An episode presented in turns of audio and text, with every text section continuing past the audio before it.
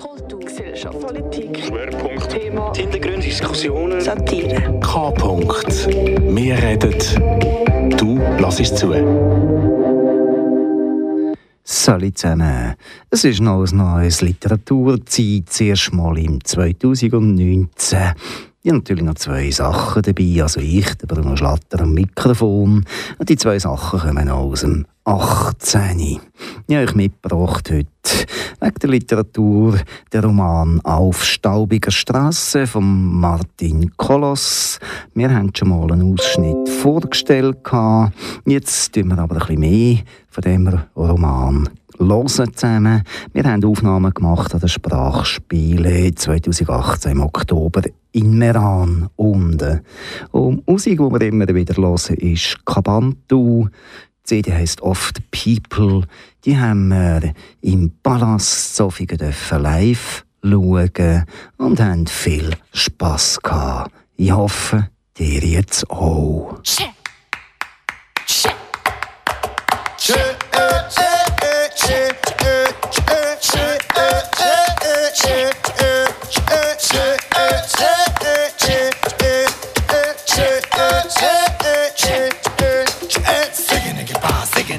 pase, pase, pase, pase, pase. Sigue nigga, pase, sigue nigga, pase.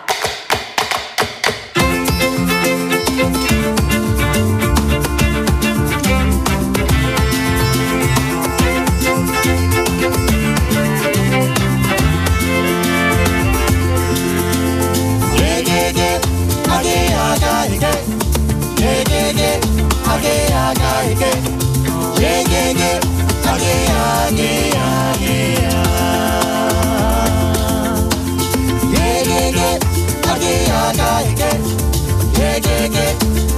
haga ife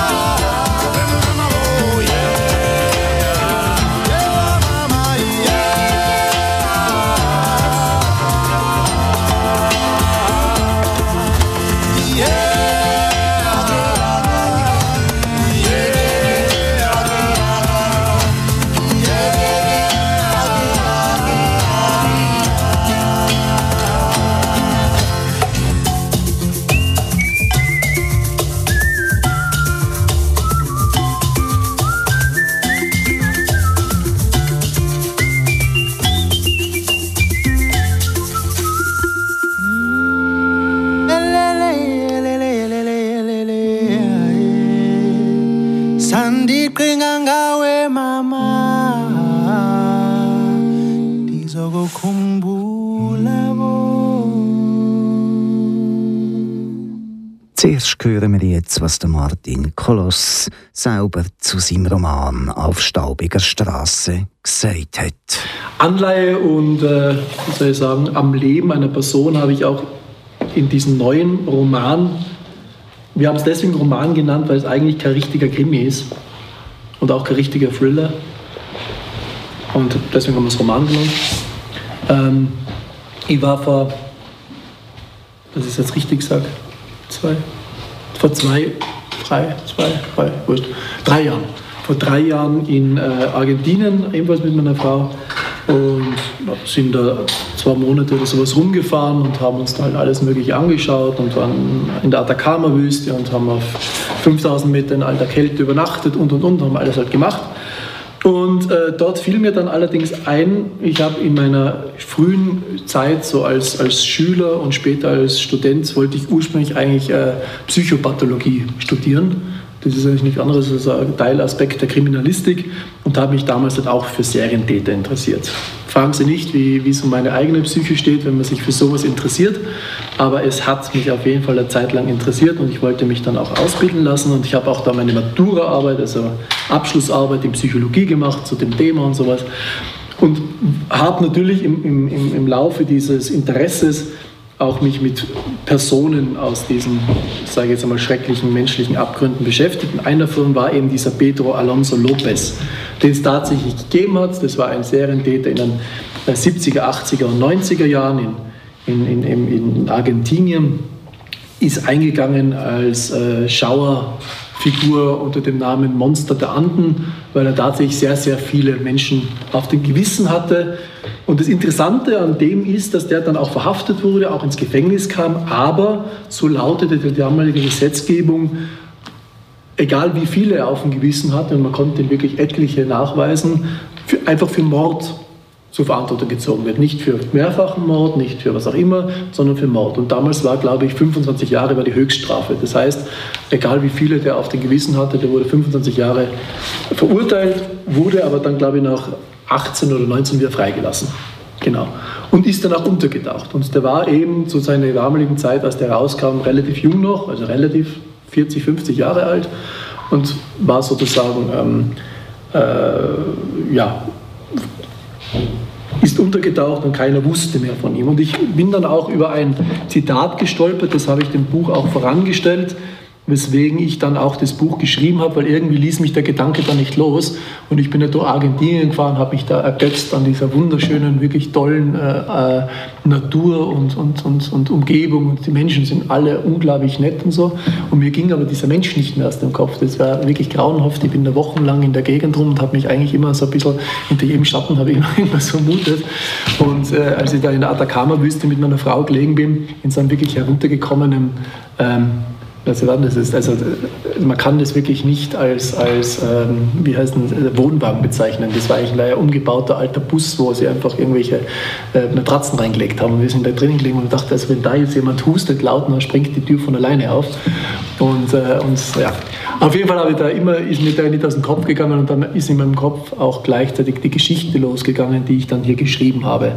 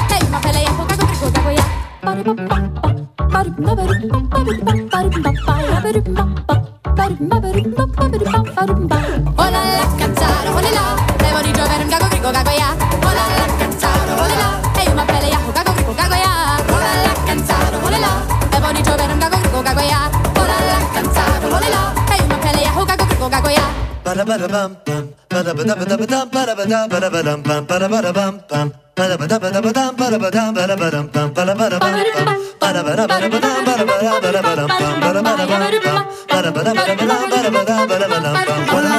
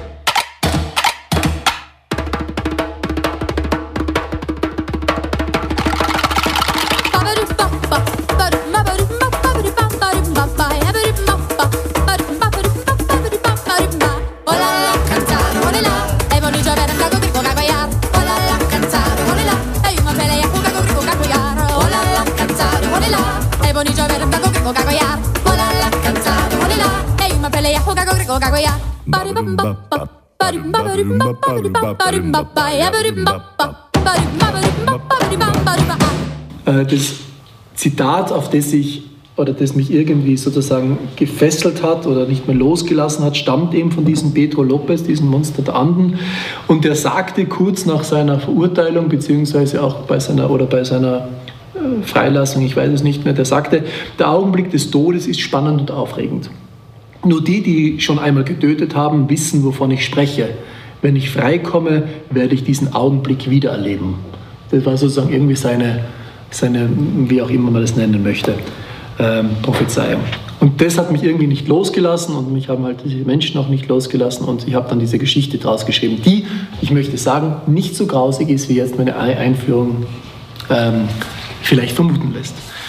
Ähm, Gehen tut es hier ganz klassisch um einen Kriminalfall. Ähm, es wird ein totes Kind äh, gefunden äh, und ein Ermittlerpaar, in, es spielt auch in Argentinien, also es ist auch genau dort auch angesiedelt, ähm, kommt dorthin und ich lese halt ein bisschen so, damit Sie diese Personen kennenlernen. Haupt, wie soll ich sagen, Hauptaugenmerk wird auf einen gewissen Herrn Gussmann gelegt, der der Ermittelnde ist.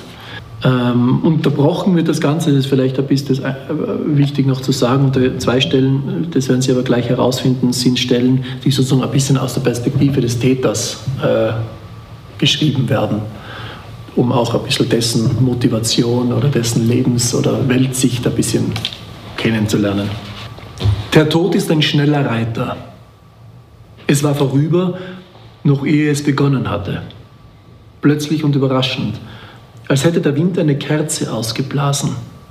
Der winzige Körper sackte auf einmal in sich zusammen und wäre beinahe zur Seite gerutscht, hätte er nicht festgehalten. Noch lagen seine Hände wie eine Schlinge um den Hals des Jungen, der ihn ungläubig aus seinen gebrochenen Augen anstarrte, als verstünde er nicht, was ihm geschehen war. Dabei musste er es doch gewartet haben, nach all dem, was er ertragen hatte. Er musste sich danach gesehnt haben, nach der Erlösung, nach der Befreiung. So jedenfalls hatte er es selbst empfunden. Die Anspannung löste sich wie ein Knoten und alles kam wieder in Fluss. Als hätte er durch seine Tat das Gleichgewicht wiederhergestellt, die kosmische Ordnung, die Gesetze der Natur. Er löste seinen Griff und betrachtete sein Werk.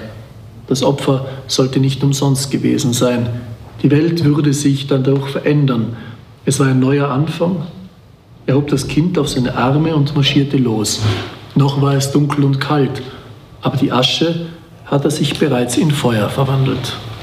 Auch Gussmann zuckte zurück, sein ganzer Körper zog sich im Bruchteil einer Sekunde zusammen, als wollte jede Pore, jede Zelle verhindern, dass das Bild, welches ihm geboten wurde, in sein Gedächtnis eindrang.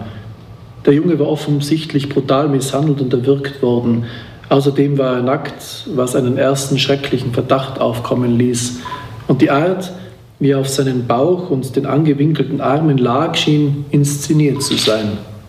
Der Mörder hatte die Leiche an dieser Stelle nicht nur abgelegt, sondern verfolgte eine bestimmte Absicht damit, dachte Gussmann. Aber welche? Er trat näher, dabei bemerkte er, wie die Truthahngeier, die sich in einiger Entfernung niedergelassen hatten, nervös wurden. Deutlich sah er ihre elfenbeinfarbenen Schädel, die blutroten Hälse und federlosen hässlichen Schädel. Er warf einen faustgroßen Stein nach ihnen, traf aber keinen. Verdammte Aasfresser, brüllte er und klatschte kräftig in die Hände. Aber die Vögel zeigten sich unbeeindruckt. Nachdem sie kurz aufgeflattert waren, landeten sie wieder und nahmen den Leichnam erneut ins Visier. Mario, rief Gussmann und winkte den Unterkommissar zu sich, der in der Zwischenzeit die Aussagen des Motorradfahrers und zweier anderer Männer aufgenommen hatte, von denen einer als Priester zu erkennen war. Haben Sie etwas entdeckt, Senior? wollte Rosenblatt wissen und blickte rundum, als könnte er die Entdeckung ebenfalls machen.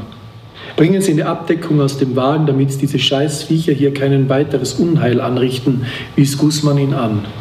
Zwar nickte, Rosenblatt zwar nickte, aber auch einen geradezu enttäuschten Eindruck machte. Ihm gefiel schon seit längerem nicht, wie Gußmann ihn manchmal behandelte, so, als nehme er ihn weder als Ermittler noch als Kollege ernst. Und jetzt noch als Laufbursche eingesetzt zu werden, stimmte ihn für die Zukunft nicht geradezu optimistisch. Ist etwas, wollte Gußmann gereizt wissen, nein. Worauf warten Sie dann noch? Guzman drehte Mario den Rücken zu und ging neben der Leiche in die Hocke. Und wenn Sie schon dabei sind, bringen Sie mir eine Wasserflasche mit.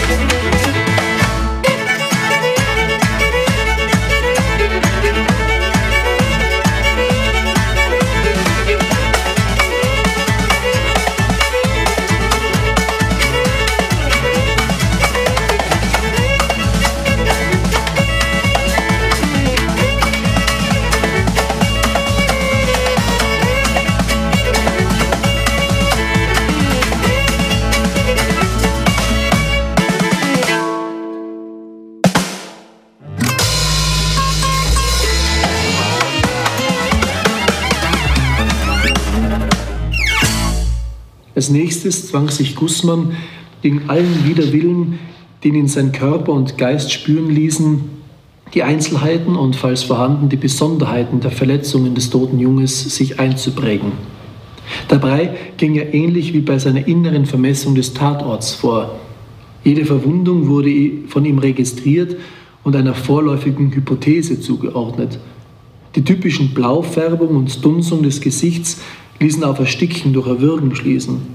Das durch seine Form auffallende Hämatom zwischen den Schulterblättern des Jungen machte deutlich, wie der Mörder seinen Fuß auf ihn gestellt haben musste, um ihn niederzudrücken und fesseln zu können, wodurch wiederum die roten Striemen an den Hand- und Fußgelenken zu erkennen, erklären waren.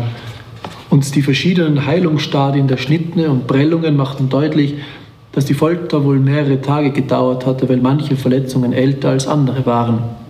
Nur der Leibhaftige kann so etwas abscheulich, zu so etwas Abscheulichen fähig sein, hörte Guzman plötzlich eine Stimme hinter sich, als wäre diese das Echo seiner Gedanken. Er wandte sich um und erkannte den Priester, dessen Aussage Maria Rosenblatt zuvor aufgenommen hatte. Mein Name ist Pater Sebastian. Sie gaben sich die Hände, während Guzman den Geistlichen ein paar Schritte von der Leiche wegführte. Haben Sie den Jungen gefunden? wollte Guzman ohne Umschweife wissen. Nein, Der Ordensmann zeigte auf einen der Männer, die zurück zum Haus gegangen waren und dort miteinander Mate-Tee tranken. Das war Senor Escanilla. Ihm gehört das Grundstück. Dann sind Sie zufällig hier? Guzman hasste das Gefühl, nicht ausreichend informiert zu sein, gab aber seiner Frage den Klang, als wäre es unabdingbar, dass er sie ebenfalls stellte, nachdem Rosenblatt bestimmt schon eine Antwort darauf erhalten hatte. Aus dem Augenwinkel beobachtete er seinen Kollegen, wie dieser die Leiche abdeckte und bedeutete ihm anschließend, ohne das Gespräch mit dem Geistlichen zu unterbrechen, ebenfalls zum Haus zu gehen und dort auf ihn zu warten. Von Zufall kann keine Rede sein, antwortete Pater Sebastian, seine Stimme war ernst und getragen und sein Blick finster. Signor Escanilla hat kein Telefon, also ist er zu mir gekommen, um bei der Polizei anzurufen. Wann war das? Guzman war auf den fahrenden Zug aufgesprungen, die Befragung nahm Geschwindigkeit auf und bekam endlich den ihm vertrauten Rhythmus. Es war Viertel nach sechs. Woher wissen Sie das so genau? Ich hatte gerade mit der Laudes begonnen als womit? Das Morgengebet. Sie sehen, sehen Sie dabei immer auf die Uhr? Nein, weshalb fragen Sie? Weil Sie so exakt wissen, wann Senor, Senor Escanilla Sie darum bat, Ihr Telefon benutzen zu dürfen. Pater Sebastian dachte kurz nach, aber Guzman erkannte, dass er nicht nach einer Antwort suchte, sondern nach erklärenden Worten. Eigentlich ist es ziemlich einfach. Die Laudes beginnt jeden Tag um 6 Uhr. Ich hatte bereits den Hymnus und die Psalmen gebetet, als Senor Escanilla mich unterbrach. Da war ich mitten im Benediktus. Und das alles dauert ungefähr eine Viertelstunde. Ja, an jedem Morgen. Darum kann ich das so genau sagen. Es muss Viertel nach sechs gewesen sein. Ungefähr. Ungefähr. Wiederholte Guzman nachsinnend und das Wort schmolz wie salzige Butter auf seiner Zunge. Was passierte danach? Ich versuchte, Senor Escanilla zu beruhigen. War er sehr aufgeregt? Ja, gewiss. Ich meine, wie man es in einer solchen Situation erwarten kann. Er warf einen schnellen, beinahe schüchternen Blick zu dem toten Jungen, als hätte er ein schlechtes Gewissen, sich für dessen Tod aus reiner Sensationslust zu interessieren. Was hat er Ihnen erzählt, Padre? Damit zog Guzman die Aufmerksamkeit wieder auf sich. Anfangs konnte ich kaum ein Wort verstehen von dem, was er sagte. Ihm fehlen so gut wie alle Zähne und er war, wie erwähnt, völlig außer sich. Aber sie konnten ihn schließlich beruhigen und dann, Guzman machte eine dynamische Bewegung mit den Armen, wie ein Dirigent, der mehr Leidenschaft aus seinem Orchester holen wollte. Er berichtete mir von ihm, dem toten Jungen. Ja, der Priester bekreuzigte sich und murmelte etwas, das Guzman für ein Stoßgebet hielt. Ich muss wissen, was er zu Ihnen gesagt hat, Padre, die Details. Können Sie ihn das nicht selbst fragen? Das werde ich, aber zuerst möchte ich es von Ihnen hören. Pater Sebastian nickte, aber ihm war auch deutlich anzusehen, dass ihm seine Rolle als Zeuge keinen Spaß machte. Stottern und leise machte er seine Aufsage. Ich war in der Kirche und betete gerade das Benediktus. Als ich an die Stelle kam, an der es heißt, du wirst sein Volk mit der Erfahrung des Heils beschenken in der Vergebung der Sünden, sprang die Pforte plötzlich mit einem Riesenknall auf und Senor Escanilla lief auf mich zu. Dabei schrie er laut und unverständlich und ich musste ihn zuerst beruhigen, bevor ich überhaupt begriff, was er von mir wollte. Aber schon nach ein paar Sekunden war mir klar geworden, dass etwas Schreckliches passiert sein musste.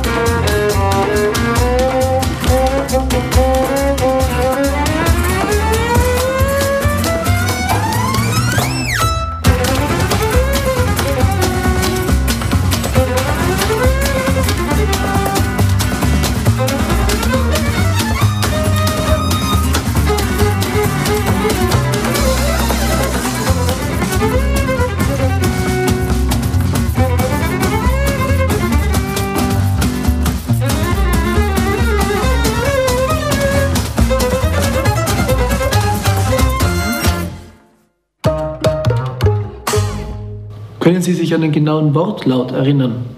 Er sagte, es wäre ein Kind ermordet worden und er hätte es gefunden. Sonst noch etwas? Was meinen Sie? Alles ist wichtig. Ich habe ihn gefragt, ob er weiß, wer der Junge ist. Was hat er, was hat er geantwortet? Dass er es nicht wüsste. Und Sie, Pradre, kennen Sie ihn? Er schüttelte den Kopf. Das heißt, ich bin mir nicht sicher. Wie soll ich das verstehen? Er sieht so verändert aus, das Blut und die Schwellungen. Aber Sie haben eine Ahnung. Pater Sebastian nickte eifrig, aber er kämpfte bereits mit den Tränen. Oh Gott, hilf mir, brach es aus ihm hervor. Und Gussmann ließ ihn weinen. Ich weiß, dass es schwer für Sie sein muss, sagte er nach einer Weile, aber es ist auch wichtig, dass Sie sich zusammennehmen, Padre. Der Geistliche senkte seinen Blick und machte ein großes Kreuzzeichen. Ich glaube, es ist Matteo, flüsterte er. Matteo? Ja. Wissen Sie auch seinen Nachnamen? Fuemes. Matteo Fuemes. Ja, seine Familie wohnt auf der anderen Seite des Ortes. Und wissen Sie, wie alt er war? Guzman hatte sich bereits vor Jahren angewöhnt, in der Vergangenheit von den Opfern zu sprechen. So konnte er selbst den Abstand wahren, der so wichtig für seine Arbeit war. Sieben, bald acht Jahre alt, antwortete Pater Sebastian. Dabei hob er seinen Kopf und in seiner Stimme lagen Bitterkeit und Empörung. Dieses Jahr hätte er zum ersten Mal die heilige Kommunion empfangen. Guzman nickte daraufhin verständig, wunderte sich aber insgeheim, woran Menschen ihre Gedanken, ihre, ihre Gedanken hängten, wenn es im Moment noch Wichtigeres gab. Fällt Ihnen noch etwas ein? fragte er spröde. Nur eine Erwähnung, die Senor Escanilla machte. Guzman signalisierte Aufmerksamkeit. Er denkt, El Diabolo hätte den Jungen umgebracht. Im übertragenen Sinn stimmt das auch. Nein, Sie verstehen das falsch. Pater Sebastian schüttelte vehement den Kopf. Was er sagte, meinte er auch so. Der Teufel hat dieses unschuldige Kind getötet. Kanal K. Und zwar das erste aus Neues Literatur mit dem Bruno Schlatter am Mikrofon. Und dabei habe ich den Roman «Auf staubiger Straße» Martin Kolos. Wir hören die Lesung von ihm im Oktober in Meran an der Sprachspiel. Abwechslungsweise mit der wunderbaren Musik von Capanto of the People CD. Und wir hören gerade weiter.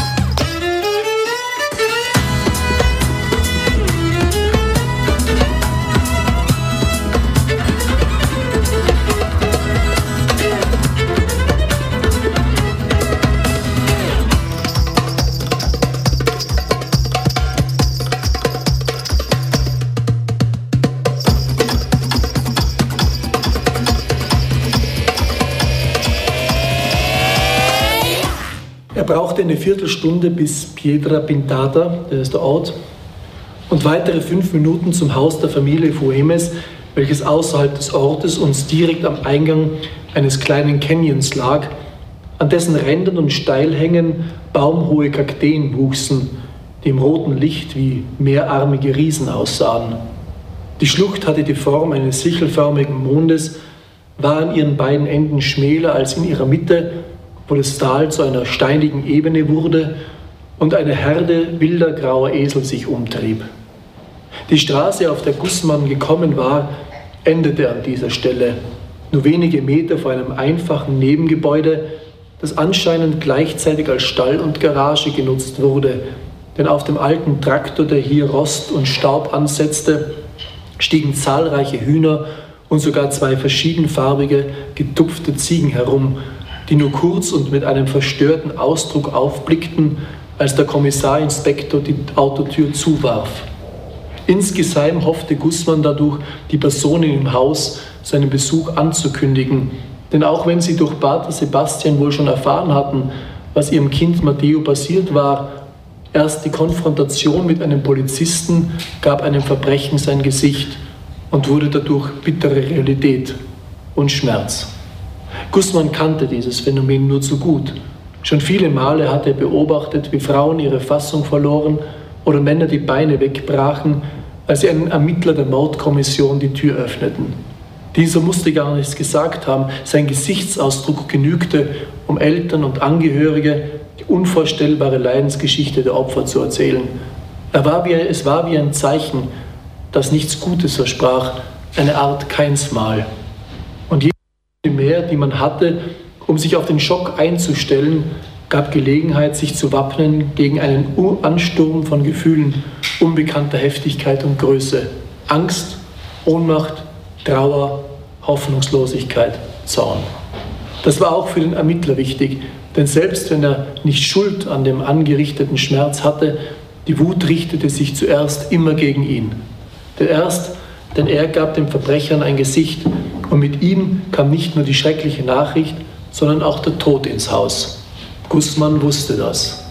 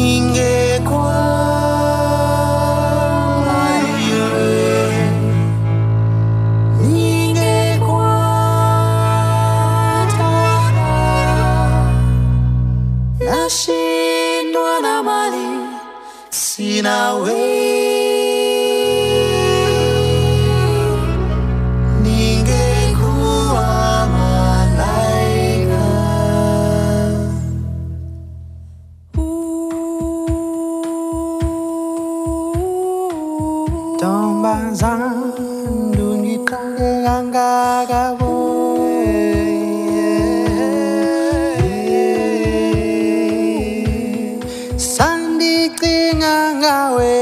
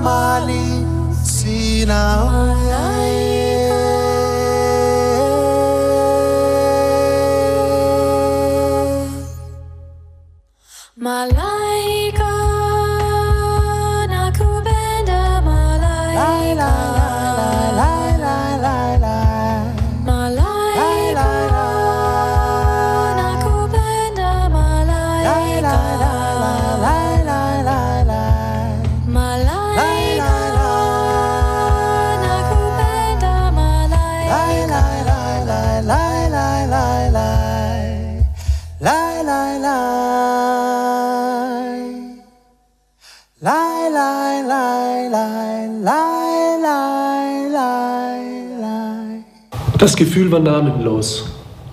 Was er getan hatte, hätte er nicht tun dürfen. Nichts davon. Seine Sprache reichte dafür nicht aus, nur Bilder blitzten in seinem Kopf auf. Erinnerungsfetzen von Stein, Rauch und Echo.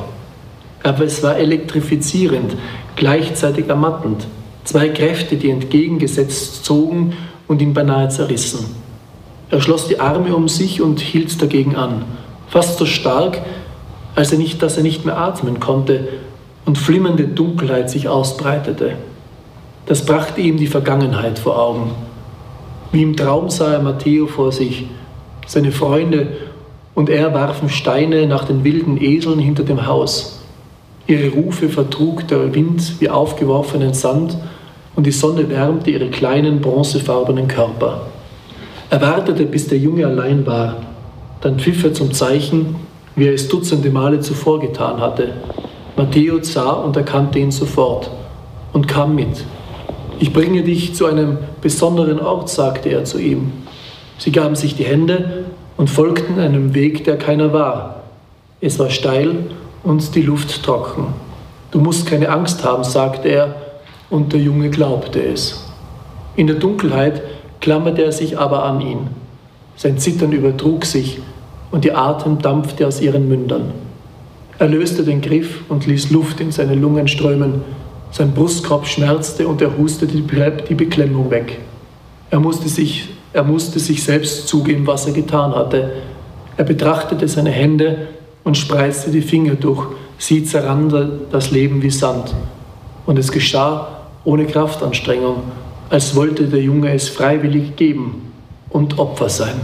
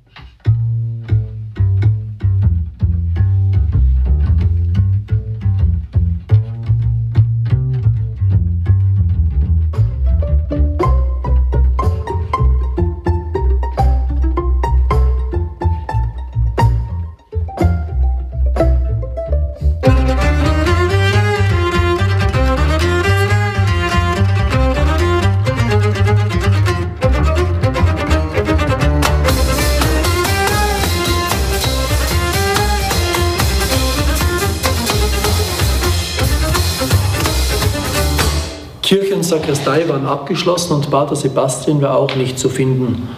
Gustmann versuchte daher auf dem Mobiltelefon Mario Rosenblatt zu erreichen, bekam aber nur ein Fehlzeichen und gab, nachdem er es einmal wiederholt hatte, schließlich auf. Er ging ins Missionsgebäude, wo er sein Zimmer hatte, und legte sich noch angezogen auf das schmale Bett, das unter seinem Gewicht wie eine Seilbrücke durchhing und sich verzog. Er legte den linken Arm über seine Augen und atmete, sich immer wieder räuspernd durch den Mund, um den Staub aus seiner Kehle zu bekommen. Dann hustete er. Er setzte sich auf, rieb sich den verschwitzten Nacken und machte sich frei. Mit dem Unterhemd trocknete er seine Achseln und die Brust, schneuzte sich damit. Darauf ging er ins Badezimmer, das er sich mit Pater Sebastian teilen musste und nahm eine Dusche. Er verwendete die Seife, die er im Laden der Tankstelle gekauft hatte, und wusch sich nach den Haaren auch sorgsam den Bart, der von Wind und Sonne kratzig geworden war. Nackt putzte er sich die Zähne und betrachtete sich währenddessen im Spiegel. Die vergangenen zwei Jahre hatten ihren Preis gefordert und dieser war schon bei oberflächlicher Betrachtung hoch ausgefallen. Es gab nur noch wenig, dass Guzman an einen attraktiven Mann erinnerte, der nach Buenos Aires gegangen war, um seinem Sohn zu helfen und zurückkam als Halt und Verräter. Und vielleicht war das auch gut so, denn Guzman konnte diesen Kerl nicht leiden und hätte nicht länger sehen können. Darum musste er auch verschwinden hinter Fett und Haaren. Guzman fand kaum Schlaf und der wenige, den er bekam, war voller schwerer Gedanken und nervöser Befürchtungen. Er träumte, wie er kreuz und quer durch die Puna lief, immer in Richtung, aus welcher ein Schrei zu hören war, und jedes Mal, wenn er eine bestimmte Stelle erreichte, entdeckte er dort ein totes Kind, Dutzende kleine Leichen, die alle zwar das Gesicht seines Sohnes hatten, aber an ihren Körpern die Verletzungen von Matteo Fuemes trugen. Schmale, blutende Schnitte, die lauthals schrien, nach Hilfe, nach ihm. Guzman schreckte hoch. Seine Lippen waren trocken und seine Zunge klebte am Gaumen. Er wischte sich den Schweiß aus den Augenwinkeln und blies die Nebenhöhlen frei. Dann machte, wachte, stand er auf und öffnete das Fenster. Ein skelettierter Flügel fiel dabei vom Sims ins Zimmer herein auf den Boden, den Guzman mit einem schnellen, angewiderten Tritt von sich weg beförderte. Er wusste nicht, wonach er eigentlich Ausschau hielt, aber eindeutig suchte er nach etwas. Sein Gefühl verriet ihm, dass da draußen jemand war, nicht nur bildlich gesprochen, sondern definitiv in diesem Augenblick. Der Mörder war ganz in der Nähe. Dies zu spüren, machte Guzman seltsamerweise zufrieden, denn bisher hatte er nur einen Schatten gelagt. Bald würde er aber auch denjenigen sehen können, der diesen warf. Davon war er überzeugt. Er legte sich zurück ins Bett und lauschte der Stille. Langsam sickerte sie in ihn wie Wasser in einen unterirdischen Hohlraum.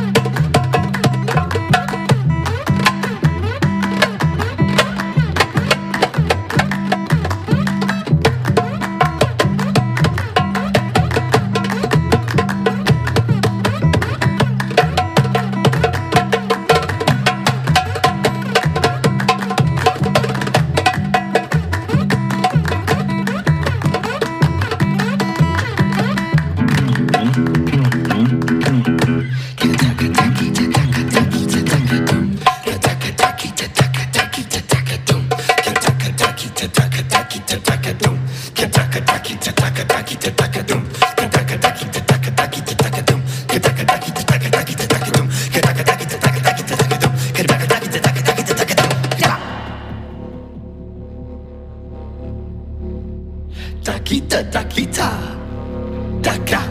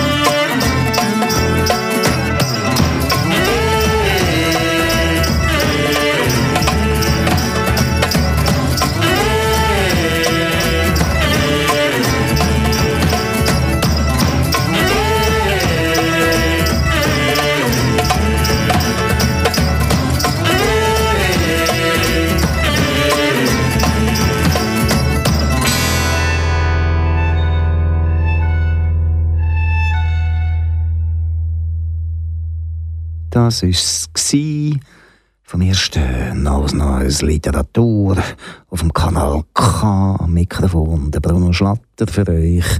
Ich habe abwechslungsweise die tolle Musik gespielt von Kabantu und dann aus der Lesung von Martin Kolosch von seinem Roman Auf staubiger Straße. Es freut mich, wenn ihr wieder Neues Neues hört. Das könnt ihr jeden Monat, zweiten Sonntag, vom 6. bis zum 7. Was es nächstes Mal gibt, weiss ich heute noch nicht. Aber es wird sicher wieder spannend, speziell und nicht zum Gähnen. Habt's gut, freut euch aufs Jahr, feiert es durch und leset viel und hört gute Musik sonst wird's nichts. Bis dann im Februar.